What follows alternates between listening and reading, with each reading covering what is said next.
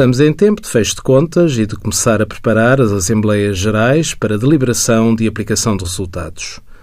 Quando existem lucros, a deliberação mais esperada é a distribuição de lucros aos sócios ou acionistas.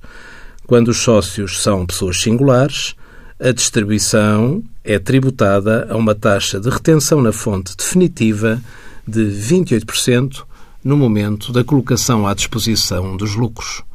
O titular do rendimento não tem de declarar os lucros recebidos na sua declaração de IRS. Contudo, pode optar pelo englobamento dos lucros recebidos se lhe for vantajoso.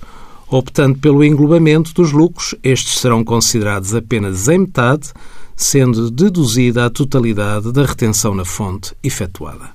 Envie as suas dúvidas para occ.pt.